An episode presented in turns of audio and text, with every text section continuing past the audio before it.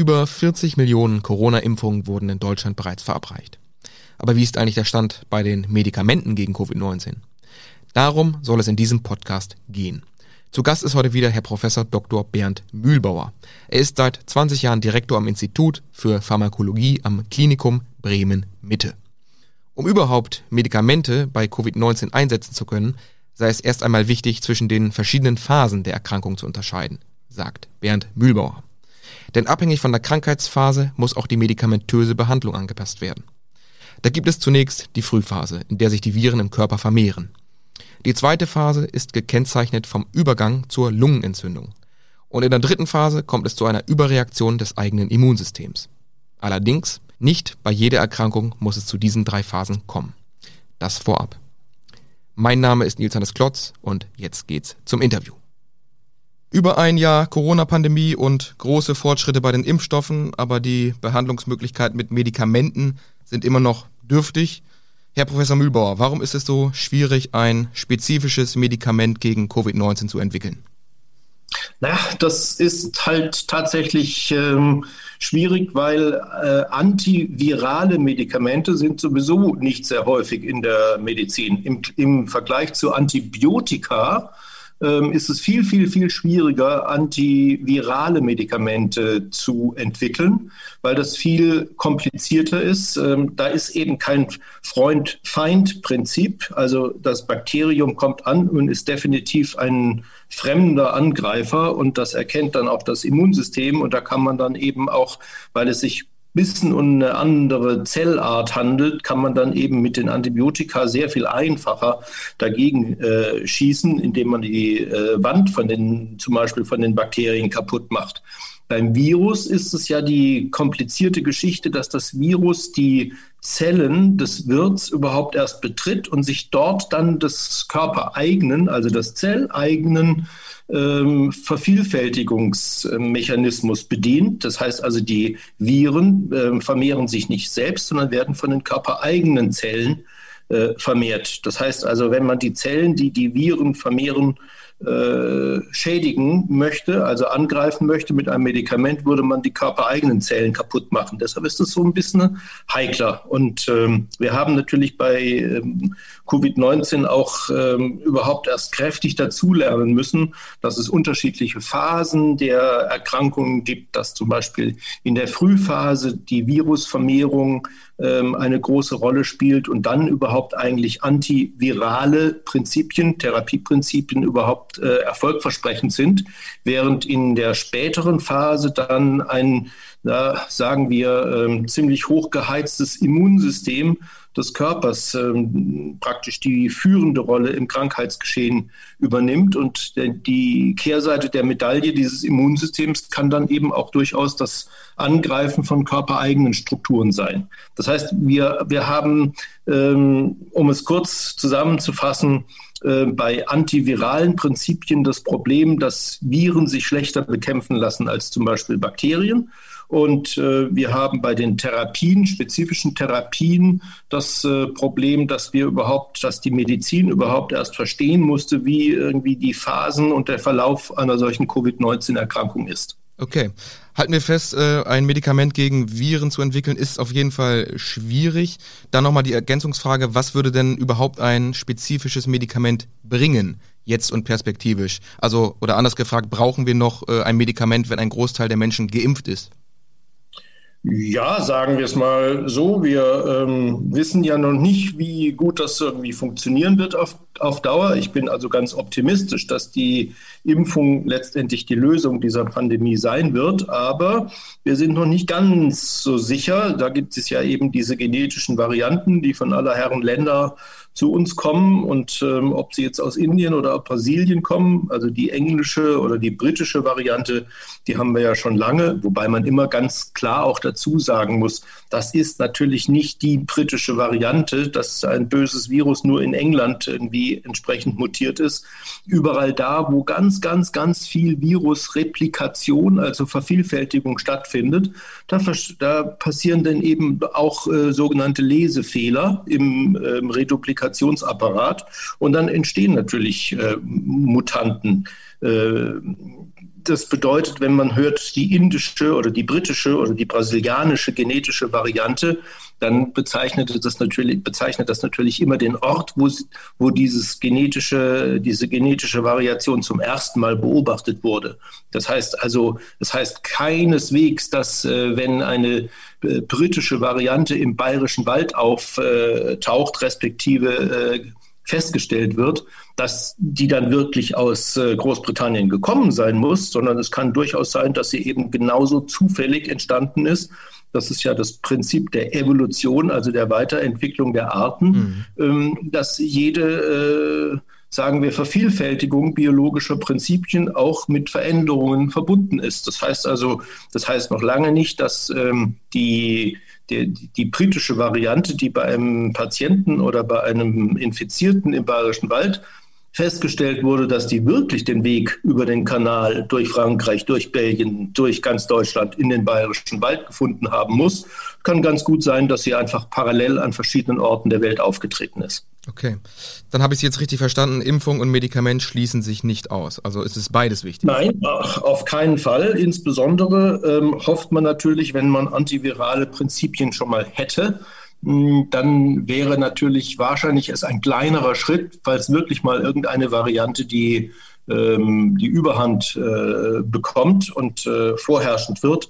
Ähm, wenn man denn schon mal ein SARS-CoV zwei Medikament hätte, dann könnte man wahrscheinlich mit wenig Variabilität oder mit wenig Variationen dieses Medikament auch weiterentwickeln, dass es gegenüber ähm, Varianten wirksam bleibt. Also die Suche nach einem Medikament bleibt spannend und äh, durchaus eine Herausforderung.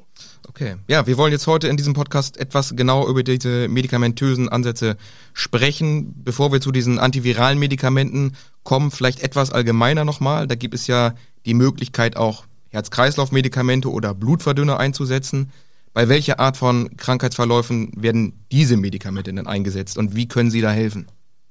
Im Prinzip kann man zwei große Untersch Unterscheidungen machen. Das heißt, haben Sie ja genau schon äh, beschrieben. Das eine ist das antivirale Prinzip, Therapieprinzip. Das heißt, man versucht tatsächlich ähm, das Virus selbst zu attackieren oder seine Möglichkeiten, sich zu vermehren, zu ähm, unterbinden und zu attackieren. Und die anderen Medikamente, das ist eine riesige Gruppe und die ist ganz heterogen, also ganz, ganz große Vielfalt die beschäftigen sich eigentlich eher damit, die ähm, ungezügelte Immunantwort des Körpers, die sich dann dummerweise teilweise gegen eigene Körperstrukturen wendet, ähm, ein bisschen in den Griff zu bekommen, was Sie da eben besprochen haben. Also mhm. das Wichtigste ähm, ist zum Beispiel das Dexamethason, also ein Cortisonpräparat. Ja. Ähm, da kommen wir später man, auch nochmal zurück, genau was man längst irgendwie als therapeutischen Standard empfindet, aber eben in einer späten Phase. Diese ganzen antiviralen Prinzipien, die haben nur wahrscheinlich einen Sinn, wenn man sie relativ frühzeitig einsetzt im Krankheitsverlauf. Das heißt also in den ersten vielleicht sieben bis zehn Tagen ähm, nach der Infektion und ähm, ähm, dahin zielen auch diese ganzen antiviralen äh, Präparate, dass man die möglichst frühzeitig gibt. Und das hat natürlich auch ein bisschen die klinische Entwicklung, wenn Sie auch nach der Langsamkeit der Forschung fragen, hat es natürlich auch ein bisschen mitbedingt, weil die Menschen in die Krankenhäuser kommen natürlich eher in einer späteren Phase und dann ist der Zug abgefahren und dann nützt dann vielleicht auch ein virales, antivirales Prinzip nicht mehr. Und das ist eben genau auch die Schwierigkeit gewesen für einige dieser Präparate Präparate, dass man sie überhaupt auch gar nicht gut äh, testen konnte, weil ähm, diese klinischen Tests äh, finden in der Regel in Krankenhäusern statt und nicht sehr in der ambulanten, also Medizin in der Arztpraxis. Okay. Ja, so ein antivirales Medikament ist zum Beispiel Remdesivir von der EMA im Juli 2020 bedingt zugelassen. Ursprünglich sollte es ja mal ein Medikament gegen Ebola sein. Vielleicht können Sie noch mal ein bisschen genauer erklären, wie wirkt jetzt so ein Virustatika im Körper und warum muss das in einer frühen Phase der Infektion eingesetzt werden? Sie haben, Sie haben ja eben schon selber erklärt, in der späten Phase ist das nicht mehr möglich. Oder nicht mehr empfehlenswert? Ja, also sagen wir, in der späten Phase ist es halt einfach sehr viel wirkungsärmer.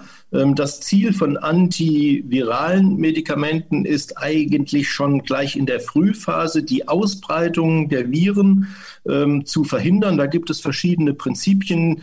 Ähm, man kann versuchen, die ähm, Viruspartikel selber anzugreifen, dass man sagt, okay, äh, da ist dieses berühmte Spike-Protein. Ich glaube, das weiß inzwischen jedes, jedes Schulkind in Deutschland, dass das sozusagen die Andockstelle ist, wie das Virus sich an eine Wirtszelle anheftet, um dann eben in die, über die Membran in die Zelle aufgenommen zu werden. Und das kann man zum Beispiel mit Antikörpern äh, versuchen zu attackieren. Ähm, all diese Medikamente haben eine wunderbare Wirksamkeit im Laborversuch. Und das gilt genauso für das von Ihnen angesprochene Remdesivir. Da hat man festgestellt, dass das ähm, tatsächlich in Zellkulturversuchen sehr gut die Virusausbreitung äh, verringert. Das heißt also offensichtlich werden, haben die Zellen weniger ähm, Virus, äh, Einzel, einzelne Viren und viele, viele, viele Viren produziert unter diesem Medikament. Dummerweise funktionierte es dann aber in der Klinik leider nicht so gut wie ähm, im Laborversuch. Und dementsprechend haben wir beim Remdesivir die fast schon skurril anmutende äh, Situation, dass wir ein zugelassenes Medikament haben. Sie haben es eben schon gesagt, es ist zwar unter Auflagen zugelassen, also weitere klinische Tests erforderlich und, und, und. Aber ähm, die ganzen ähm, Empfehlungen und auch die Studienergebnisse weisen darauf hin, dass es überhaupt keinerlei Nutzen hat. Und ich kenne eigentlich keinen Kliniker mehr in Deutschland, der das Medikament überhaupt noch einsetzt. Okay. Jetzt kommt aber eben die genau die wichtige Unterscheidung. Die meisten dieser Tests haben dieses Remdesivir erst in einer späten Phase eingesetzt der Erkrankung. Und da ist dann vielleicht auch, ähm, ist man mit dem antiviralen Prinzip dem Krankheitsgeschehen hinterher gelaufen. Mhm. Mm, wir selber waren ja an einer ähm, klinischen Studie beteiligt und ähm, im Januar ist tatsächlich dann auch der Studienarm mit Remdesivir vorzeitig geschlossen worden, wegen nachgewiesener Nutzlosigkeit. Das heißt also, wir wissen auf jeden Fall, dass bei schwerer erkrankten hm, Patienten das Remdesivir keinen Nutzen hat. Die Daten deuteten auch an, dass die Wirksamkeit in der früheren Phase auch überschaubar ist. Also ich persönlich glaube, ähm, und das ist nicht nur ein persönlicher Glaube, sondern die Daten deuten darauf hin, dass das Medikament keinen Nutzen hat. Okay. Das ist dann wahrscheinlich auch der Grund, warum die Weltgesundheitsorganisation sich im vergangenen November gegen den Einsatz ausgesprochen hat. Vermute ich jetzt mal. Ja, die hat sich sogar gegen den ähm, Einsatz ausgesprochen ähm, und die äh, manche Leitlinien sagen auch äh, inzwischen, also das sind diese empfehlenden Handlungsanweisungen in der Medizin, ähm, sagt, dass man es nicht mehr einsetzen soll. Ähm, es ist immer noch so unterwegs, aber die Tatsache, dass es noch unterwegs ist und dass der eine oder andere ähm, dieses Medikament noch bekommt, deutet eigentlich nichts anderes ähm, an, als ähm, dass die Medizin im Moment, was die Therapeutika angeht, nach wie vor hilflos ist. Mhm. Das heißt, äh, bezüglich zur Genesungszeit und zur Sterberate kann man bei Remdesivir sagen, hat eigentlich keine Auswirkung. Also die Sterberate ist ganz klar erwiesen, dass sie nicht verbessert wurde. Ähm, es gibt ähm, eine äh, Studie, die dann auch zur Zulassung geführt hat. Die hat angedeutet, dass die Patienten insgesamt einen Tag weniger, also kürzer erkrankt waren. Aber das ist natürlich ähm, nichts im Vergleich zu dessen, zu dem, was man wirklich haben will bei einer potenziell lebensbedrohlichen Erkrankung. Man will eine Reduktion der Mortalität, also der Sterberate, und die war definitiv nicht beeinflusst durch das Remdesivir. Okay. Ja, Sie hatten vorhin noch ein anderes Medikament angesprochen, und zwar das Steroid Dexamethason. Das wird eingesetzt, um das Immunsystem zu hemmen und dann auch in der späten Phase der Erkrankung Covid-19 eigentlich würde ich jetzt mal als Laie sagen, soll das Immunsystem ja das Virus bekämpfen. Nun äh, wird das Immunsystem durch Dexamethason gehemmt. Welche Reaktionen laufen da im Körper ab? Ja, da kann ich Ihnen nur einfach Trost spenden, sagen, das ist gar nicht so trivial und deshalb ähm, müssen Sie sich wegen der Laienfrage gar nicht verstecken. Ähm, das ist in der Tat das Problem. Wenn man Cortison einsetzt, dann hemmt man Immunreaktionen im Körper und zwar sehr unspezifisch und überall und ganz breit. Das bedeutet, auf der einen Seite hemmt man natürlich dann auch die Abwehrbereitschaft gegenüber externen Angreifern. Ähm, aber wenn wir in einer späten Phase der Erkrankung sind, dann spielen die Angreifer gar keine so große Rolle mehr. Da finden diese ganzen Entzündungsprozesse statt und ähm, Endothelien, das sind diese kleinen ähm, Auskleidungsmembranen in, den, in den Blutgefäßen, die werden angegriffen. Ähm, nebenbei ne, muss man immer wieder sagen, wenn wir über Thrombose und Thromboserisiko bei Impfungen reden, das ähm, Risiko einer Thrombose, ähm, auch zum Beispiel so kleine Gefäße und Hirngefäße, äh, wenn man die Erkrankung hat, ist 20 mal so hoch. Das heißt also, mhm. man muss schon gucken, was man mit was vergleicht. Das heißt, in einer späten Phase übernimmt sozusagen eine übersteigerte Immunreaktion im Körper ähm, das ähm, Heft des Handelns und ähm, dann leiden eben körpereigene Strukturen und dann ist die richtige Zeit gekommen, tatsächlich auch äh, Dexamethason, ein Cortisonpräparat einzusetzen. das muss nicht unbedingt Dexamethason sein. Wir haben auch teilweise in Landstrichen äh, der Welt auch schon Knappheit an Dexamethason gesehen. Da kann man natürlich dann auch andere Cortisonpräparate nehmen. Aber wie gesagt, erst bei schwer erkrankten Patienten sozusagen, wenn schon mal die Atemnot sich eingestellt hat. Okay. Überschießende Immunreaktion haben Sie jetzt gesagt. Ist das was bei was was bei Covid-19, ähm, sage ich jetzt mal einmalig ist, oder ist das auch bei anderen Krankheiten so, dass das Immunsystem so überreagiert und äh, den Körper quasi selber bekämpft? Ja, wir sind, ähm, das gibt, gibt eine ganze Reihe von Erkrankungen in der Medizin, die letztendlich auf ein übersteigertes, äh, aktives, übersteigert aktives Immunsystem äh, zurückzuführen sind. Das sind äh, chronische Erkrankungen. Denken Sie an so Alltagskrankheiten wie rheumatoide Arthritis, also Gelenkräuma landläufig. Ähm, denken Sie an ähm, entzündliche, chronisch entzündliche Darmerkrankungen. Da ist überall immer das Immunsystem sozusagen der, das, das körpereigene Immunsystem eigentlich das Problem, dass es ähm, übersteigert wirkt. Und deshalb setzt man bei diesen Patienten, bei diesen Erkrankungen auch zum Beispiel Immunsuppressiva, also Medikamente ein, die das Immunsystem hemmen. Ähm, mhm. Sehr unspezifisch ist eben zum Beispiel das Cortison, das gehört auch dazu. Mhm. Ich möchte nochmal auf eine andere Strategie zu sprechen kommen, und zwar die monoklonalen Antikörper. Das ist jetzt ein sperriges Wort, aber auch Donald Trump wurde zum Beispiel mit diesem Medikament behandelt. Wie wirkt diese Antikörpertherapie im Körper? Wir hatten sie ja vorhin auch schon mal kurz angesprochen.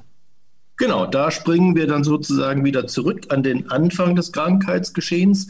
Die meisten dieser Antikörperstrategien, und ich sage die meisten, weil es auch da wieder Ausnahmen gibt, da komme ich gleich dazu, aber die meisten versuchen tatsächlich äh, Virus-Proteinstrukturen zu attack attackieren. Das heißt also, dass zum Beispiel ein Antikörper sich eben an das Spike-Protein von diesem Virus, äh, von dieser Virushülle, mit der ähm, das Virus versucht, in die Zelle einzudringen, dran heftet und dann erkennbar wird für Immunabwehrzellen im Körper. Das sind zum Beispiel diese ähm, Antikörper. Monoklonal bedeutet, dass sie letztendlich aus einer hm, sagen wir, Abwehrreaktion isoliert wurden und dann werden sie gentechnisch ähm, zum Beispiel in, in, in, Zellkulturen vermehrt und ähm, dementsprechend nennen sie sich monoklonal, weil man sozusagen das Baugerüst, das genetische Baugerüst ähm, entschlüsselt hat, dann in entsprechende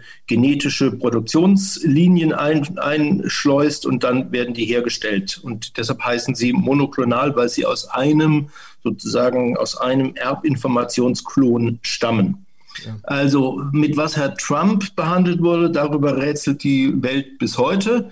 Ähm, die Tatsache, ähm, dass es sehr früh war, wenn ich mich recht erinnere, Juli, glaube ich, letzten Jahres, deutet eher darauf hin, dass es gar keine monoklonale Antikörper waren, sondern dass okay. es eher Rekonvaleszentenserien waren.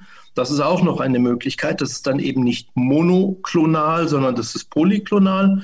Das bedeutet, man hat ähm, ähm, die Hoffnung, dass man aus Antikörpern im Blut von Genesenen mhm. ähm, entsprechende Isolationen und, und, und Extrakte herstellen kann, die dann tatsächlich aktiv Kranken nützen können, ist natürlich eine etwas heiklere Situation, weil man dann ähm, Fremdblut, Fremdplasma-Produkte äh, in ähm, andere äh, in Patientenkörper gibt. Und da kann natürlich auch jede Menge Nebenwirkungen passieren. Das ist bei den monoklonalen Antikörpern nicht so großes Risiko. Also ich bin nicht so sicher, ob Herr Trump wirklich schon äh, monoklonale Antikörper okay. hatte. Ja. Ähm, es wird immer spekuliert, dass er wahrscheinlich Rekonvaleszentenserum bekommen hat. Okay, das ist die zweite Möglichkeit, die Sie eben vorgestellt haben. Genau. Und dann muss man natürlich auch wiederum unterscheiden, die Antikörper, ja. die müssen nicht nur unbedingt gegen die Viren gerichtet sein, sondern es gibt auch Antikörper, die jetzt wieder auf der Endstrecke, das tut mir leid, dass ich heute sozusagen so hin und her springe, aber man muss immer genau diese zwei Krankheitsphasen betrachten. Und man kann natürlich auch Antikörper gegen ähm, Bestandteile des Immunsystems äh, herstellen. Also da gibt es zum Beispiel das Interleukin. Das ist so ein Signalmolekül, was ähm, ähm, Entzündungszellen herausfordert, ähm, aktiv zu werden ähm, und auf bestimmte Strukturen zu reagieren. Ähm, und auch dagegen kann man Antikörper tatsächlich äh, nicht nur entwickeln, die hat man schon und mhm. dementsprechend gibt es einige ähm, Antikörpertherapien, die sich nicht gegen das Virus an sich richten, sondern gegen einzelne Bestandteile des körpereigenen Immunsystems. Und das ist natürlich dann wieder ganz klar, äh, wie beim Dexamethason, also wie beim Cortison, erst in einer späten Phase der Erkrankung, in einer ernsteren Phase der Erkrankung sinnvoll. Okay, also wichtig ist äh, zwischen den Phasen zu unterscheiden, zwischen der Frühphase, wo sich die Viren sehr stark vermehren, und der Spätphase von Covid-19, wo das Immunsystem dann überreagieren kann. Und je nachdem passt man dann auch die medikamentöse Behandlung an. So habe ich das. Das ist wunderbar zusammengefasst. Das wäre sozusagen die Take-Home-Message. Und ich bin auch schon öfters gefragt worden, äh, war, worden äh, die Impfungen, die Impfstoffe wurden ja so schnell entwickelt und die Therapien trampeln auf der Stelle. Ähm, wir mussten, wir, also sprich die Medizin, musste auch erstmal äh, den Ablauf dieser Erkrankung tatsächlich verstehen. Ja. Und ähm, dementsprechend ähm, ist klar, dass man erst dann, wenn man sozusagen den, ähm, den, den, den, den, den krankmachenden Mechanismus verstanden hat in jeder Situation, dass man dann entsprechende Therapien entwickeln kann. Und dementsprechend geht das bei der Therapie langsamer als bei der Impfung. Bei, bei der Impfung war klar, das ist das krankmachende Agens und dagegen versuchen wir einen Impfstoff zu entwickeln. Okay. Um nochmal zur Antikörpertherapie zurückzukommen, vielleicht können Sie nochmal sagen, was weiß man bisher über den Erfolg und die Verträglichkeit dieser Behandlungsmethoden? Äh, Deutschland hat ja auch mehrere hundert Millionen Euro dafür aufgewendet, um diese Antikörpermedikamente zu beschaffen. Äh, werden damit jetzt auch Patienten in Deutschland behandelt und bringt das Erfolg? Ja, das ist ein großes Fragezeichen. Ich bin da sehr, sehr, sehr ähm, misstrauisch oder sagen wir zurückhaltend. Ähm, es sind äh, verschiedene Antikörper ähm, unterwegs und auch Antikörper ähm, Kombinationen. Ähm, man hat in der Zeitung lesen können, dass zum Beispiel die Charité, also die große Universitätsklinik in Berlin, ähm, eine, eine Antikörper-Covid-19-Ambulanz aufgebaut hat. Und das trifft auch wieder ein bisschen das, worüber wir schon früher in, der, in, in unserem Gespräch jetzt irgendwie berichtet haben. Diese Medikamente äh, müssen sind erfolgversprechend eigentlich nur in der Frühphase der Erkrankung, also wenn sie zum Beispiel gegen Viren sich richten. Mhm. Ähm, da sind aber die Patienten einfach noch gar nicht in den Kliniken und dementsprechend hat die Charité um dieses äh, Medikament, was ähm, das Bundesministerium für Gesundheit sehr medienwirksam eingekauft hat mit vielen Millionen, wie Sie gerade gesagt haben. Also ich glaube schon, dass da sehr viel politische Motivation dabei äh, war. Seht her, wir machen etwas für unsere Patienten in Deutschland. Die Erfolge sind äh, sehr überschaubar bisher. Und ähm, genau genommen wurden diese Medikamente auch bisher überhaupt gar nicht eingesetzt, weil die Intensivmediziner, wenn sie dann die Patienten bekommen haben, gesagt haben, naja, das ist schon jetzt einfach zu spät diese Patienten profitieren nicht mehr davon. Und deshalb gibt es jetzt also tatsächlich eine Covid-19-Antikörper, Covid-19-Antikörpertherapieambulanz in der Charité, um überhaupt diese Medikamente äh, sozusagen unters Volk zu bringen. Mhm. Und da geht man dann hin, wenn man auch, wenn die Symptome bei einem selber noch nicht so stark ausgeprägt sind. Also am besten in der Frühphase, wenn man sich ein bisschen kränklich fühlt, oder? Wie da sollte man bei den allerersten Symptomen hingehen, da haben Sie recht. Und ähm, wir sagen unter sieben Tage nach ähm, Symptombeginn und äh, innerhalb von drei Tagen nach einem positiven PCR-Nachweis. Dann werden diese Medikamente eingesetzt. Richtig zugelassen ist kein einziges. Das ist ähm, also zugelassen im Sinne von äh, durch, die, durch die Arzneimittelbehörden. Ähm, in Amerika gibt es sogenannte Notfallzulassungen dafür, aber wir wissen, dass die Amerikaner da ein bisschen, sagen wir mal, äh, Nassforscher sind als die Europäer und die sagen, naja, jedes Medikament, was wirkt, hat auch Nebenwirkungen. Mhm. Und so richtig ähm, ähm, die, solange wir die guten Wirkungen noch nicht richtig überblicken, können wir es nicht einfach zulassen. Und dementsprechend sind das alles sehr experimentelle Therapien. Aber bedingt, also bedingt zugelassen sind diese Medikamente äh, Dexamethason und Remdesivir, wenn ich das jetzt richtig gelesen habe. Ja, Remdesivir ist äh, tatsächlich unter Auflagen, unter, ja. also bedingt zugelassen. Ja. Auflagen bedeutet, weitere Untersuchungen müssen gemacht werden. Mhm. Ähm, das Dexamethason ist natürlich ein uralt Medikament, was schon, ich weiß nicht, Jahrzehnte im, im, im Markt ist. Und das braucht natürlich gar keine spezifische Zulassung, okay. weil es ähm, schon immer zugelassen ist gegen ähm, überstarke Immunreaktionen und ähm, äh, Körperreaktionen und äh, dementsprechend braucht das sozusagen keine spezifische Zulassung. Ja. Und da gibt es auch eine jahrzehntelange Erfahrung mit diesem Medikament. Also das ist sozusagen, was die Zulassungssituation angeht, durch. Mhm. Aber ähm, die Antikörper, die Sie gerade eben erwähnt haben, auch die in diesem speziellen Programm vom BMG, Bundesministerium für Gesundheit, besorgten oder beschafften Medikamente, die haben alle allesamt keine europäische oder gar deutsche Zulassung. Okay. Gut, dann würden wir jetzt mal zum Abschluss unseres Gesprächs kommen. Wir haben jetzt verschiedene Behandlungsmöglichkeiten besprochen. So richtig überzeugend, spezifisch jetzt auf das Coronavirus oder besser gesagt auf Covid-19, auf die Krankheit, äh, ist noch kein Medikament. Welche Ansätze können wir uns denn noch in Zukunft erhoffen? Auf was können wir uns da einstellen? Naja, das ähm, sagen wir mal, ich äh, habe schon die Hoffnung, dass ähm, eines von den vielen zurzeit in Entwicklung befindlichen äh, monoklonalen Antikörper gegen ähm, Virusbestandteile, also insbesondere Hüllproteinbestandteile, dass das irgendwann mal vielleicht einen ein Befund geben wird, einen positiven. Da hoffe ich schon, weil im Laborversuch funktionieren sie, aber man muss halt gucken, ob am Ende des Tages der Patient wirklich davon profitiert.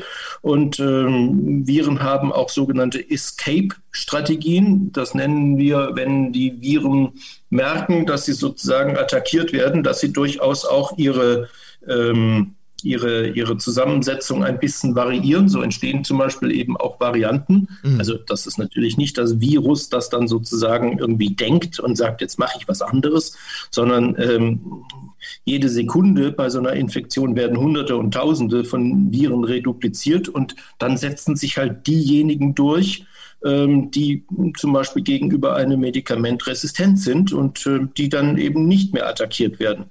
Nichtsdestotrotz könnte ich mir schon vorstellen, dass aus diesen Antikörperstudien, äh, und da laufen jetzt zurzeit sehr weltweit viele Studien, ähm, tatsächlich auch irgendwann mal was entsteht und das wäre sehr schön. Ähm, aber nochmal, insbesondere bei den antiviralen Prinzipien braucht man eben die frühe Erkrankungsphase und das ist so ein bisschen so eine Zwickmühle, ja. dass man oft einfach zu spät kommt. Ja. Nochmal, um einen Zeithorizont zu nennen, was würden Sie sagen, wie lange dauert das, bis da ein Medikament gefunden ist, auch bezüglich zu den Antivi äh, Antiviralen, zu den Antikörpermedikamenten? Tja, das ist ähm, eigentlich eine sehr gute Frage. Das ist die sogenannte 1000-Dollar-Question. Die muss ja auch gestellt werden. Gerne. Da könnte man viel Geld verdienen ähm, an der Börse, wenn man das wüsste. Ähm, ist im Moment nicht äh, vorhersehbar. Okay. Ähm, ein, ein, eine klassische Entwicklungsstrategie ist ja sozusagen die hm, die, die Umorientierung von schon bestehenden Medikamenten Also äh, wie wir vorhin schon über Remdesivir gesprochen haben, das wurde ja nicht neu entwickelt für Covid-19, sondern kam tatsächlich ähm, aus der ähm, Infektionsforschung, also Ebola-Forschung.